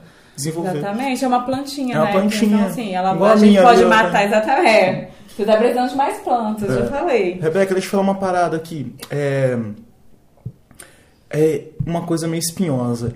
A educação religiosa, aquela criança, você sabe que não, não, tô, não tô aqui para levantar questões, mas as É, hoje a religiões. gente falou que a gente não ia discutir. Não falar de é, porque religiões-. Religiões têm, têm doutrinas, né? Uhum. Tem, uma, tem doutrina. E tem doutrinas que é comprovadamente opressoras. Uhum. Vamos ser sinceros. Sim. Tem, existe e é- isso é real. O que, que você acha dessa, dessa educação religiosa que a pessoa nasce, aquele, aquele tabu é, todo religioso dentro da doutrina pré-estabelecida, ou evangélico, ou catolicismo, macumba, qualquer coisa, diante de uma doutrina que é retrógrada, que é totalmente fora. Ah, cara, eu vou voltar no mesmo ponto. A gente tem que respeitar a individu- individualidade da criança. Então, eu acho que se a gente. é, não sei se você está querendo falar sobre o ensino religioso nas, nas escolas o ens- ou não, da família. o ensino da família. É aquilo, porque os pais querem colocar nas crianças o seu próprio modelo. Então eu quero, eu quero incutir a criança naquilo ali, porque eu quero que ela seja aquilo ali, mas ela pode não ser. É, ela- Então, assim, se a gente, eu acho que é diferente. Hoje mesmo eu estava estudando um pouquinho sobre a diferença entre espiritualidade e religiosidade. Uhum. Então a religi- religiosidade é que vai se apegar à doutrina, a um nome, a uma coisa, entendeu? Que é mais uma, uma função social. Entendeu? Uma comunidade. Uhum. É uma comunidade. Uma função social Eu vejo assim. e não sei o quê. Espiritualidade é você viver bem, se conhecer o seu outro lado, né? Você tem o seu emocional, o seu físico e você tem o seu lado espiritual. Então, assim, existem maneiras da gente trabalhar isso. Eu trabalho muito com, com as crianças esse lado mais espiritual, no lúdico também. Então, assim, eu, pelo menos eu busco muito a, a yoga, que é uma, uma coisa que, que eu vivo também. E, inclusive, eu tenho, vou até fazer um merchan aqui. Renata. Spinacé, dona da Taqui Brinca, especialista aí, professora de yoga com crianças. Ela tem Instagram? Ela tem, é o Taqui Brinca Tá que brinca. uma brinquedoteca maravilhosa e ela é a Renata Spinacé, que é professora de yoga com crianças. E ela faz um trabalho maravilhoso de você se conectar com a sua criança interior e buscar aqueles traumas que você teve, tirar essas pedras, né? Eu já fiz consultoria, ela já me deu consultoria também. É, tirar essas pedras do que a gente tem, que são os traumas e tal e tal. E ela faz isso das crianças com os pais. Então eu, eu acho que isso é uma forma da gente acessar a nossa espiritualidade. E, e o lado espiritual é isso. Então, às Sim. vezes, eu faço isso muito com as minhas crianças também, de sentar, fazer massagem. Já fez massagem da criança mesmo e tal. Olha, isso aqui é assim que funciona, não sei o que. Eu acho que a música acessa muito a espiritualidade. Religio- religiosidade é uma, eu acho assim, que é, é os, a família querendo que a criança seja alguma coisa, né? Uma, mais uma função social. Exatamente. Então, assim, claro, Deus me livre que tá julgando e achando que você, se você acredita naquilo. Eles criaram um padrão e a criança, que é um ser independente, tem que estar naquele padrão Tem de. tá na- Mas aí ó, eles pai querem fazer isso em toda parte. É, em, tu- tu- em tudo, não é só na não é só- religião. então, aí eles querem assim, É. a criança é uma pessoa diferente, aí o pai tem aquela rotina, as crianças têm que seguir. Aquilo ali. É, e Você- tem que ficar quieto, pode nem questionar. Não pode. Tem que só. É, você quer um exemplo Tipo assim, besta? pai, tipo um assim, exemplo tipo- besta Tipo disso? assim, pai, essa foi escolha sua, eu não quero É, essa porra. exatamente, mas aí ela tem que ter experiência com outras coisas, é Sim. isso que é difícil. Aí lá Você na- pega uns filmes mesmo, um Rei Leão da vida, que é mais espiritualidade do que Rei Leão, Uhum. e não tá falando ali do catolicismo, né? Lá tem muito isso. Sim. Ah, ele, ele vê o pai dele morto, né? O Simba, né? Sim. Se conecta com aquilo, se perdoa da culpa que ele tinha de ter matado o pai dele. Tem toda uma simbologia. E Sim. aí? É a espiritualidade que tá falando, tá abordando. Sim. Então, às vezes, a gente quer incutir uma Religião. religião, mas a gente não vê o contexto das coisas também. Se você acha aí, não, Deus me livre, a Bíblia mesmo tem ótimos ensinamentos, né? Sim. Igual é, amar o próximo como a si mesmo e tal e tal, vários ensinamentos maravilhosos e que eu fui criada, né, nesses ensinamentos também. Então, assim, é um manual de instrução. Eu acho que tudo que, que vai fazer você ser uma pessoa melhor, desde que respeite a sua individualidade, é válido, exa- exatamente. entendeu? O grande problema é você vi- que muitas religiões elas querem tirar a sua religião e botar você no modelo de comunidade pré-estabelecida por eles. É, mas aí, né, fica complicado. Be- Se a mas- gente falar de respeito ao indivíduo, desenvolvimento de pessoas, se a gente não estiver praticando isso, entendeu? Uhum. Eu acho importante desenvolver a espiritualidade, ela entender que ela tem esse lado também que ela precisa de desenvolvimento, mas eu acho complicado a gente impor uma, uma questão a ela. Então, eu acho legal a gente ensinar os valores A e minha tal. ex-mulher assim- mesmo ela é evangélica, minha ex-mulher, e meu filho, que tem 22 anos, ah, não sei o que, Luiz não quer ir na igreja. Meu Deus do céu, ele já tem 22 anos. É, aí eu assim, Luiz, dá pra você pegar. Sim. É Luiz. Não, eu sou coroa. Essa né? coisa- é, Luiz, Luiz, você não, Luiz não quer ir na igreja, não sei o que. Velho, o moleque não quer ir na igreja. Não tem nada de errado, isso acontece muito. O moleque não quer ir. Ele foi quando era criança, porque teve um- Tinha- É, porque a criança não tem escolha, Não tem gente, escolha. Aí ficou adulto, ele falou assim, não, ela tá de boa quanto a isso. A gente conversou muito. Graças a Deus é uma pessoa esclarecida. A gente trocou isso, com- é, mas é mais tipo impulso, né? É impulso, mas quando para assim, que é, ela é uma pessoa esclarecida como eu, ela, não, realmente não posso. Mas é mais um impulso, assim, né? Quando você impõe tudo que é, É. imposto. Ele não quer, cara, ele não é evangélico, ele não vai. Tem que respeitar, não quer ir, não vai, acabou. Mas aí a pessoa vai por um tempo. Adulto também é assim, é igual É. relacionamento. Se você quer, você quer pregar que você é uma pessoa que você não é, vai durar um, um período de tempo. Mas vai chegar uma hora que você não aguenta. Você vai chutar o balde, entendeu? Então eu acho que isso acontece muito. Às vezes é igual a relação mulher, né? Mulher na família tradicional aí tem muitos problemas. que Você tem Sim. que, que seguir um padrão. A cobrança, tal, né? tal, Mulher uma 30 co- anos, né? Casada. E não tá fácil, hein, gente? Meu Deus do céu. É- é- Você aí- nem está valendo a pena. Não, mas é, e, e- se eu eu- a pe- é, cara, eu sou um cara assim fora do padrão total e eu sou cobrado pra caralho. Eu, eu, eu chego pra dar Eu aula também, assim. não. é, Às vezes Não. a gente mesmo se cobra pra caramba. Não, pra caralho, eu chego, é, se cobro, mas eu tô chegando num momento assim que eu tô entendendo, tá ligado? Eu chego na escola assim, como assim você é, é solteirão, né, tal, é, moro sozinho, tenho um apartamento, vivo, então não tenho, não tenho assim, nenhum recurso emocional assim, né, aquele- aquelas muletas que a gente fala, né? É. Isso é só eu mesmo, sacou? Até me relaciono e tal, mas não Falei tem... que eu tô até orgulhosa. Não tem, você, é, gente. não tem aquela coisa de ficar. Porque tem. Velho, tem pessoas que falam assim, não, então, não consigo ficar sem namorar, não. Mas não vou entrar nesse- nessa questão. Deus me livre, aí já é assunto pra outro podcast, É podcast, mas.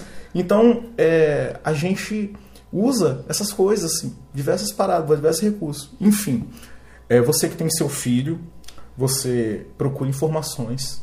Se você tem se um sobrinho, se você tem um neto, Tem. se você conhece uma criança, Sim. se informe, Se informe. e saiba que você pode salvar ela também, tá? Sim. E ela é sua responsabilidade. E outra coisa, você não tem que fazer isso sozinho. Não tem que fazer isso sozinho. E gente- você, mulher que está sobrecarregada, você precisa de ajuda sim. Você não tem que ser super mulher, você não tem que ser guerreira, você não tem que dar conta. Não é legal, não se exalte, não aumente seu ego por você estar sofrendo sobrecarregado. Isso não é uma vitória para você, isso é uma derrota. dividir, né? Isso é uma É, eu derrota. até falei disso, que eu te falei que eu gravei um vídeo sobre responsabilidade afetiva, Uhum. falando que, que a, a sociedade por muitos séculos, e hoje em dia, hoje em dia, 2020, a gente tem isso, né? Como se a mãe, o amor da mãe suprisse todas as, todas as necessidades de uma criança. Não Só que mesmo. não é isso, é porque a mãe não consegue fazer todas as, as- tipo assim, pelo menos não deveria ter que fazer todas as funções. E, e às vezes ela faz as funções, mas na criança vai ter aquela falta aquele, do, do restante, entendeu? Exatamente. Então, assim, a gente precisa estar apoiando essas mães também, entendeu? Às vezes não só batendo palma pra elas, mas às vezes apoiando mesmo, sabe? Pegando a criança, pô, dando um passeio, às vezes é, a gente é amigo só, entendeu? Mas a gente fazer esse papel também. É, de tirar esse, esse, essa responsabilidade tão grande que ela já tem, ela já se culpa, entendeu? Assim, então, assim, a gente, se a gente puder ajudar, apoiar, ser Sim. um suporte, é maravilhoso, porque a criança só tem a ganhar com isso, né? Eu queria falar, sabe, sobre sua mãe. Eu deitei como falar da minha mãe, que minha mãe, cara, é uma pessoa que Ela, você conheceu. ela também, ela também, a sua mãe, ela, ela faz parte da equipe, né? Faz. Kids. A minha mãe, ela é Cara, uma pessoa que sempre me apoiou. Ela é psicanalista, Psicanalista. a mãe da Rebeca é psicanalista, e ela também trabalha na Nave Kids, no clube de 10 Nave Kids, aí no Instagram. Cara, e ela criou uns bonecos, né? Os Aham. bonecos Tem e- os e modelos afetivos, novos. os bonecos afetivos Sim. pra você abraçar. Ela criou os bonecos. E mais do que criar o Modelo- boneco. os modelos são todos da cabeça dela. Sério, e, e olha só, ela criou uns bonecos temáticos maravilhosos. E, e eu vou digo mais, as histórias que ela escreve Ah! são maravilhosas. Ela escreve histórias e foi que, cara, sua mãe. As histórias. Ó, gente, tô puxando o saco. É maravilhosa a história. Aí tem a história do Boi Mumu. Ele nunca esqueceu, Eu não- sim. Cara, essa história é. Vou até chamar o Flávio aqui. O Flávio, por favor, vamos lá, meu design maravilhoso, Flávio Pontes. Você está sendo convocado para ilustrar a história do Mumu. Cara, eu se eu tivesse querendo lançava esse disco, esse disco, esse. Eu tava no estúdio a semana toda disso. Aqui, é, esse. Esse. Esse quadrinho, essa historinha, esse livro estrado, seja o que for, cara, vai vender milhões. Vai, né? Eu, já, eu, eu, eu sou Eu tô educador, guardando gente. esses direitos, edu- esses Rebeca, eu direitos sou, aí eu sou, edu, eu sou edu. Rebeca, eu sou educador, eu sei que eu tô falando. Esse livro da sua mãe é, é sensacional. O dia que o Flávio escutou a história também, ele ficou emocionado. A história do boi Mumu pode virar um, um- um novo Rei Leão. Vai ser o Rei Leão Capixaba. Mas só que ele é o boi Mumu, né? Ele é o Mumu, porque, gente, não é uma um homenagem ao Mumu. Não, esse que não é ligado a Murilo forró. Então, é, a- nosso, o nosso. O, no- o- o- no- meus ouvintes não são ligados, então a gente. Na nossa. Nas nossas músicas. Então, só um spoilerzinho, essa história do Mumu, ela faz referência a essa É um boi diversidade. É É um boi, é um boi. que ele é malhado. e aí, tipo, ele é. Ele vira chacota. É analogia outros, tipo né? do patinho feio, né? Uma coisa assim. É isso. E aí, é, para trabalhar isso, essa diversidade e tal e tal, e os traumas que ele teve. E a mãe dele, ela é fundamental nessa história, entendeu? Sim. Porque ela ajuda ele a entender essa diferença, o porquê que ele é Ele não precisou virar cisne, Mumu. Ele só precisou se aceitar. Se aceitar, E, exatamente. e sabe o que é o mais legal? O diálogo que sua mãe escreve é Ah, tem sensacional. umas histórias novas. Os diálogos, os diálogos. Sério? Nossa, gente, editores, você, se você conhece o editor, a mãe da Rebeca, maravilhosa. Maravilhosa. E Psicanalista, Psicanalista, acredito, Acredita. idealizadora da Nave Kids comigo. idealizadora. A gente, ó, inclusive vou até fazer. Ah, não, nem, nem vou, mas assim, conheçam os brinquedos, eles são brinquedos que. que por que que Vamos são falar assim? do box da Nave Kids. Você vai explicar. Isso Qual é um é. produto que o Clube Nave Kids de ideias Sim. tem. Ela vai falar desse produto, que é o box da Lá Nave no, Kids. lá no nosso Instagram tem, tem os brinquedos avulsos É, é que, é o que que é? É um, é um- O box, ele é uma, ca uma, Uma caixa, caixa. né? Lógico.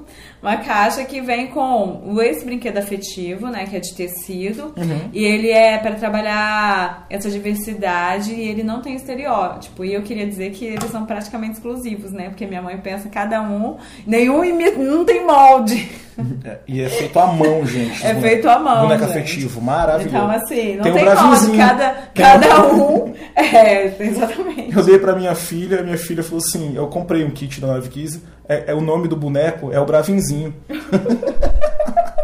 Né? Aí vamos falar, Clube é Nave ótimo. Kids, vamos voltar. Tem um. Tem, Tem um box. um Aí box, tem produtos nossos por enquanto, né? Tem esse que é o nosso brinquedo de tecido, que é a minha mãe que faz. Ela que idealiza, ela me mandou vários modelos novos que ela tá lá produzindo. E aí temos brinquedos de madeira, que inclusive é o meu pai que faz. Nossa! E, tipo assim, tem vários Totalmente brinquedos diferentes, artesanal. totalmente artesanal. E é legal porque é, é um jeito deles participar, uma outra geração com outra visão participando desse processo, sabe? Mas é ideal que eu tomei um esporro, né, sobre isso, que você brinque com a caixa, como você É, recebeu. porque, tipo, eu não brinquei, é eu só uma entreguei. interação. É interação. O brinquedo é meio de interação, entendeu? Então, quando, quando a gente não tem esse meio, a gente não faz aquele brinquedo ser especial, o que, que faz o brinquedo ser especial? A experiência Aí do você. cliente, a aí, experiência do cliente. aí as pessoas estão ouvindo aqui. Sabe você, pai, que compra aquela caixa da Wine de vinho, que Uhum. todo mês recebe o vinho? Você vai receber uma caixa da Clube Nave Kids, um box com brinquedos interativos, leituras maravilhosas. Curadoria, você, a gente faz curadoria, curadoria de também. livro, de vários seu, outros brinquedos. Pra você interagir com seu filho. É uma ideia sensacional. Aí E eu- aí, eu- voltando, pegando Sim. esse gancho aí do Clube Wine, aí beleza. O que, que adianta você ser assinante do Clube Wine? Seu filho não tem um entretenimento de qualidade. né? Não, não, olha esse gancho aqui. É, se você é assinante lá do Clube Wine, chega a sua caixa de vinhos todo mês, mas você não bebe vinho. As pessoas chegam a sua caixa, você coloca ela lá, nossa, que caixa linda, e deixa lá. É isso que acontece. Quando você dá um brinquedo para sua criança, você não brinca com ela. É. Você faz a mesma coisa, você pega o vinho, nossa, lindo, mas será que é gostoso? Será? Se Você teve uma experiência com aquilo ali, você não teve. Então, a gente vive isso hoje na nossa realidade de mercado, né? A experiência do cliente. Então, a nossa experiência dos nossos clientes, que são as crianças, Sim. é isso, é uma interação. Então, assim, se você. Isso eu tô falando de qualquer brinquedo, entendeu? Às vezes a gente até. Nem vou criticar, porque nessa pandemia, então, né? Televisão, tablet, celular para criança. Então, assim. Só que eu acho que tudo a gente pode usar como recurso, entendeu? Então é diferente você pegar um celular e deixar seu filho fazer o que quiser com ele sem saber nem o que ele tá fazendo. Só pra ele calar a boca. ficar- só pra ele calar a boca. Eu acho que a gente tem, pode direcionar, assim, eu direciono. Então, eu assisto com ele coisas que eles gostam, mas eu direciono também, entendeu? Coisa, olha, olha esse desenho. Então, assim, pô, tem desenhos que são incríveis, Steve Universo, sabe? O que você acha dessa porra de Hilda. galinha pintadinha, cara? Essas coisas assim Galinha que Pintadinha não é bom porque visualmente ela deixa, Aquela- hipnotiza aquelas cores, aquela É, coisa. exatamente, por esse contexto. Mas tem ótimos brinquedos, é, é, interações, né? O Steve Universo é um desenho que ele trabalha exatamente isso. Eu adoro de- Steve Universo. É maravilhoso, maravilhoso. Trabalha todos esses conceitos, entendeu? Pra criança menor. Se informa, pais, né? menor. Então, tem co- tudo pode ser um recurso. Sim. Então, se você assiste um filme, igual eu te falei, do Rei Leão e tal, assim, mas de- você tem que ver junto, aí você falando, tudo é meio de E interação. hoje, hoje em dia é o seguinte, você tá vendo lá. é, meu pai tava vendo um filme super nada a ver, assim, com tiro, várias coisas, e minha sobrinha, assim, bem lá vendo e tal. E aí, o que que você acha disso? Pois é. Vendo? A criança tá interagindo com aquilo, com aquele conteúdo. Entendeu? E a gente não se dá conta disso, tá passando uma coisa lá, não, fecha o olho, fulano. A gente fala assim. É, novela e tudo Quantas mais. vezes eu era criança? Então, assim, Meu a pai gente às fecha o tá olho. Minha mãe fecha o olho. Fecha o olho, meu filho. 2020. Meu pai falava comigo, fecha o olho, Fabrício. Só que- Mas você tava escutando. É. Fecha o olho, Fabrício, mas tava imaginando, tava vendo. Então, assim, Rebeca, são questões infinitas, né? infinitas. Mas eu Infinitas. acho que tudo é uma, é uma oportunidade de, de aprendizado, entendeu? Tudo a criança. É, às vezes é difícil porque a gente tem os fazeres, mas quando você se torna, você tem uma criança. Você, a criança tem que fazer parte. Eu acho que isso que falta um pouco a gente entender que a criança é parte daquela rotina, parte da sua vida. Sim. Porque quando ela entende, é, o que você trabalha, o que, que você faz, participa, se você coloca ela junto lá com você, ó, eu trabalho assim, é isso que eu faço, não sei o que, não sei o que. Então, assim, fica mais fácil, entendeu? Porque ela entende o seu ponto de vista. Criança, eu... Gente, criança é um ser inteligente. Meu pai, quando era criança, meu, eu queria ser mecânico de qualquer maneira, porque meu pai era mecânico de carro, assim, tal. Meu, eu lembro que meu pai chegava com um carro, meu pai era motorista de táxi, aí ia, entrava embaixo do carro para mexer, né, uma Brasília. Aí minha mãe fala que eu entrava embaixo do carro junto com meu pai. E eu, eu, eu lembro que eu cresci assim, não, você é mecânico, eu mexia com carro. Mas logo depois, era, era, era a minha realidade. Eu, Era aí, sua experiência ótima com seu pai, sabe? O momento sim. que você tinha com ele. Aí eu velho. fiz técnico mecânico na escola técnica. Então, e aí tá sendo mecânico até hoje. Não, agora eu sou jornalista. pois é. Então quer dizer, como é forte a conexão quando você tem uma conexão com seu pai, tá ligado? E como faz falta, né? Faz falta. Quando você não tem. Então, assim, isso que eu falo, às vezes eu queria até fazer uma série, sei lá, eu acho que eu queria fazer uma série disso é, os traumas, os traumas básicos que a gente carrega, né? Se você pegar todo mundo, todo adulto tem um trauma. A gente tem que fazer terapia, cara. Ponto. Sim, mas eu queria lembrar disso, porque às vezes a gente esquece disso e a gente acha que a gente não tá fazendo isso com crianças, só que a gente tá fazendo. Então, se a gente lembra, pô, isso aqui, o meu nome foi um trauma. E trauma que a minha professora, já, minha, primeiramente meus pais, né? Mas assim, a gente já discutiu essa, a gente já alinhou esse ponto. É. Mas assim. Não vamos falar aqui o seu primeiro nome. Não vamos, gente. Eu Nem só... procure que vocês não vão achar é. lugar nenhum. Ela tem um outro nome além de Rebeca. Então, mas o meu trauma era com Rebeca. Era com porque Rebeca? Era com Rebeca. Por que que acontece? Eu, Rebeca, que era com Naira. Criança... Também, agora depois de adulta é com Naira, mas não, o problema é o, o composto. Sim. Quando fala Naira Rebeca, esse é o problema. É. O conjunto. Acho que o conjunto é desnecessário. So, é, Poderia é. ser um ou outro. É, mas um. Coitado da sua mãe. Mas aí minha mãe queria um, meu pai queria outro, aí faz isso aí. Sua mãe não, é, não era psico, psico, é psicanalista não ainda? Não era psicanalista ainda, mas ela já curou esse trauma em mim. Sim. Mas aí, o meu trauma era o quê? Minha professora chegou na escola, educação, né? Eu sei lá, eu acho que era a primeira, segunda série. Ela chegou na escola, tia Lourdes, nunca vou esquecer, tia Lourdes. Chegou na escola com um livro da lagosta, a lagosta sapeca que se chamava Rebeca. Nossa. Ai, você de segunda série, tipo, a única Rebeca da escola. Virei lagosta. Tipo, tinha música, o livro tinha música, cantaram a música. Tipo assim, a professora fez uma rodinha. E ficava todo mundo e, chorando. E batendo palma. E tinha a lagosta sapeca, que se chamava Rebeca. E assim, eu fiquei muito nervosa. E eu era uma criança, tinha o quê? 7, 8 anos de idade. Eu fiquei muito chateada com aquilo e fiquei sendo chamada de lagosta muito tempo. E aí eu tive que batalhar, que você sabe que eu sou, gosto de né, brigar às vezes um pouco. Então, assim, pra mim eu fiquei muito triste. Aí a minha mãe, que tem essa sensibilidade toda. Foi na escola? Foi também, ela ia direto na escola. Puxava meus. Sabe quem é essa menina aqui? Essa aqui é a Nária Rebeca, minha filha. Se alguém encosta, minha mãe ia, ameaçava os alunos e tudo mais. Aí, mas aí, essa, essa questão da Rebeca, ela veio e, e viu que eu tava chateada, que eu tava triste, que eu chorei e tal. E ela veio conversar comigo, entendeu? Isso e é sério, criança, gente, pais. Isso é sério, papai. E tipo assim, ela veio conversar comigo, porque. Aí eu falei disso, né, da Lagoa da Rebeca, e aí, tipo, ela veio me contar uma outra história do porquê que meu nome era assim, que eu sempre fui muito desejada e planejada, e que Rebeca ela tinha visto num filme e era uma mulher muito linda e ela me colocou meu nome no mesmo nome da atriz. Eu tenho uma prima que se chama Rebeca, sabia? Ela é dinamarquesa, minha prima. Pois é, e aí, tipo assim, ela me deu, ela me deu outra visão né, tirando a lagosta da Sapeca, que se chamava Rebeca, que também não deixa de ser, né, que eu continuo Sapeca até hoje, mas tipo assim, ela tirou essa visão e ela me deu uma outra visão de realidade. Quantos... Me empoderou, me empoderou, me escutou, me empoderou, não falou, ah, que besteira, Sim. que não sei o é que. Eu, fa eu, faria isso, ah, que besteira, não ah, é lindo, não sei o que faz. Para de doideira, tá falando isso, depois vai passar, eu, hein. É. Não, ela me escutou e ela me E eu tive vários, vários, porque eu era muito magra. Você viu minha. Até, até a minha formatura na faculdade. É eu tinha 44 quilos. Então, assim. Então a magreza também era um problema que eu tinha e que eu não me achava bonita e não sei o que. E minha mãe sempre trabalhou isso em mim, sempre me escutou, sempre nunca diminuiu a minha dor, nunca diminuiu o meu problema. A gente tem uma mania, né, de comparar as dores. Não, é. mas fulano, assim, ah, assim para com isso, não sabe o que, que eu passei, apanhei, fiz. É, eu passei, foi pior. Fosse no meu tempo, era assim, olha É. só. Então, Verdade. você não respeitou a dor do outro, você não é ele.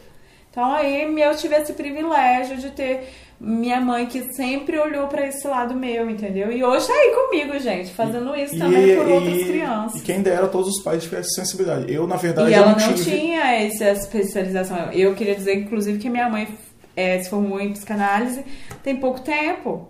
Entendeu? Sim. Então, acho que tem quatro anos que ela é formada. Então, assim, Sim. foi uma- um sonho dela que ela conseguiu realizar. Sim. Porque ela sempre fez isso pelos outros. Ela sempre, sabe, ajudou, sempre teve empatia. Eu falei que ela é uma pessoa mais, a mais empática que eu conheço. Ela é a definição de empatia. Porque ela toma a dor, você sabe. É. Ela toma a dor do outro, ela sente, ela preocupa de verdade. Então, ela tinha isso comigo como mãe, Uma com meus irmãos. piau, Piauiense. é, lá do, da grande terra do Piauí. Do Piauí, Uma nordestina. no Rio Parnaíba, dentro Da- do Rio. Daquele jeitão, daquele jeitão, mulher, de, mulher sensacional, assim. mulher. Filha de Índia. É, à frente, Ela é sensacional, sensacional. À frente do seu tempo, ideias inovadoras. Sandra Bastos. Sandra Bastos, grande Sandra, um beijo pra você. Saudade de tomar cerveja com ela e tomar uns esporros. Pois é, É, os é. esposos tá rolando, ela não tá bebendo tanto mais, não. Sério, ai, Você acredita? Que pena. Agora ela tá mais sóbria, mas Então- a gente consegue tomar um copo. É, eu acho que ela, ela- a psicanálise meio que tirou esse excesso. Girou. Exatamente, ela evoluiu. Pois é, Rebeca, a gente vai encerrar e nós estamos. Esse foi o podcast nesse momento mais longo até hoje. Meu Deus, e a gente Tá, achou tá ótimo. Eu falei, minutos. você perguntou pra mim, Fabrício, quanto seria o tempo da entrevista? Eu falei só, não tem tempo. Mas também tem um certo A gente limite. fala pra né? caramba, Fala pra né? Queria agradecer, Rebeca, a sua presença aqui. E eu queria que você fizesse suas considerações finais e divulgasse seu trabalho, deixar seus contatos aí para futuros papais e mamães, professores, escolas que queiram conhecer o seu trabalho é, como de consultoria, que, é, queira conhecer também como adquirir o, além da- do Clube de Ideias Navikids também esse, esse box né, que vai te ajudar a ter recursos com o seu filho interagindo, né? Não é, pra você, não é um brinquedo, você vai dar o box para interação, é. uma coisa diferente, uma ideia diferente.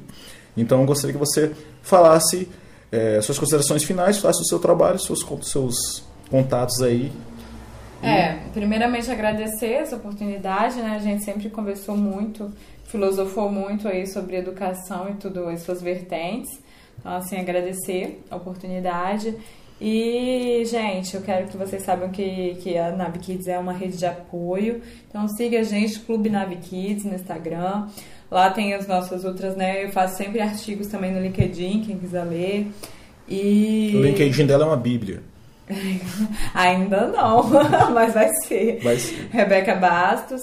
E é isso. É, qualquer coisa que precisar também lá no nosso Instagram tem todos os nossos contatos. Sim. Tem Clube telefone. WhatsApp, tem tudo. A gente tem suporte 24 horas. E se você que está ouvindo, você não é papai, não é mamãe, mas você é titia, você pode também passar para seus amigos esse contato. a Essa é uma ideia muito legal. é todo mundo que convive com uma criança. Isso. E a, a- eu acho que a mensagem que a gente deixa para esse podcast é: você não precisa fazer isso sozinho. Ele gostou. Eu gostei. Você é, é porque é uma coisa assim que quando a gente quando a gente é pai, eu fui pai muito novo. e- Pouquinhas vezes. E aí né? fala bem assim: você tem que tem que dar conta, né? Você nasceu pra isso. Você nasceu, pra- não, você tem que dar conta, porque você, você é jogada e você fica frustrado quando você não consegue. Você é uma pessoa também em desenvolvimento. Então, tipo assim, não só eu, amigos, a gente, nossos é amigos. humano, A né? gente vê nossos amigos passar por isso. E Nós real. somos humanos, a gente não tem que, como você falou, a gente tem que ter superpoderes e achar Sim. que sabe, tem todas as respostas. E a né? gente se cobra, a gente se a gente tem que frustra. pensar isso que eu tô falando, a gente Sim. tem que pensar na criança. E Sim. todas essas atitudes a gente tá pensando na gente. Exatamente. A gente não tá pensando no melhor pra ela, Sim. entendeu? Então, assim, a gente.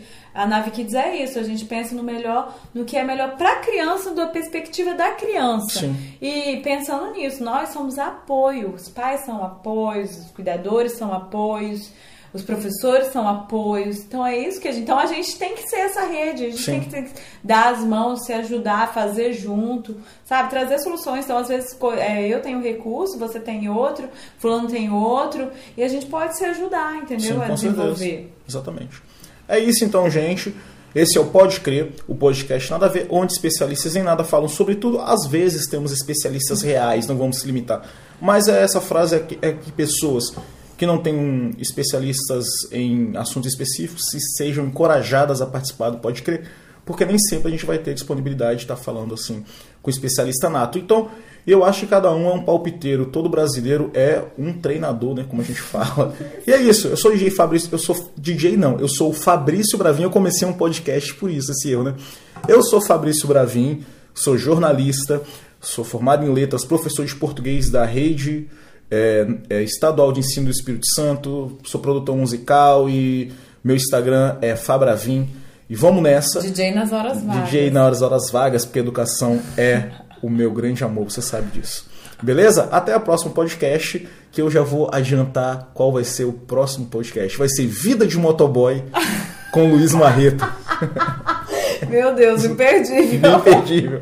Tchau, tchau, gente. Até mais. E pode crer, pode crer amizade. Caralho, vai ser doido esse